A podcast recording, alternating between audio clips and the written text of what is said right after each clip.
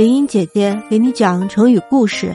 今天讲的这个词是“董狐之笔”，用来说后人对那些公正不偏、不因个人的好恶或利害关系而捏造不实言论的人的称呼。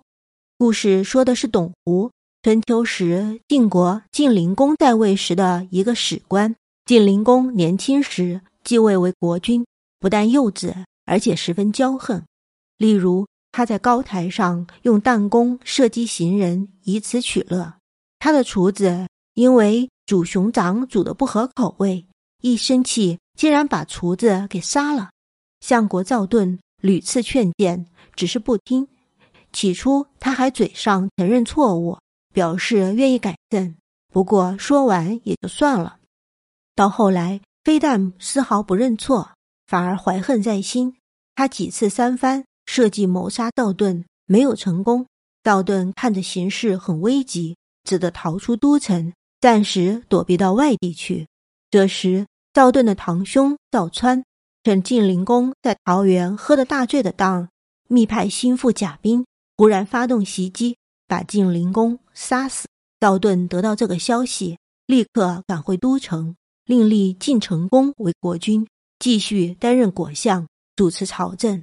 这一件事，史官董狐把他记入史册时，写道：“赵盾弑其君。”赵盾见了，大惊，立刻向董狐解释，声明自己并无弑君之罪。董狐说：“你身居相位，出走既没有走出国境，回来也没有惩办凶手，这弑君的罪名，你不负，该由谁负？”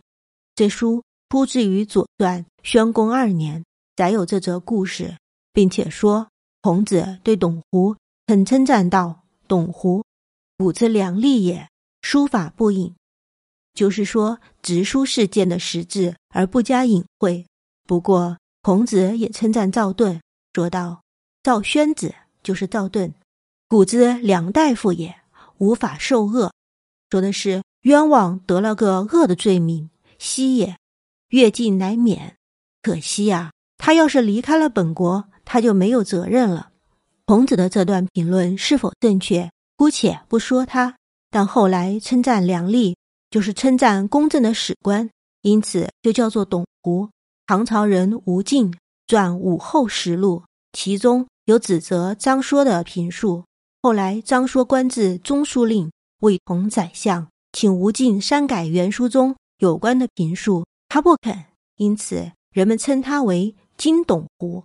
不隐晦任何人的错误、缺点，有什么说什么，毫无顾忌，把真实情况大胆公正的只写出来，这样的文笔就被称为董狐之笔，也叫董狐执笔，这就是董狐之笔的故事。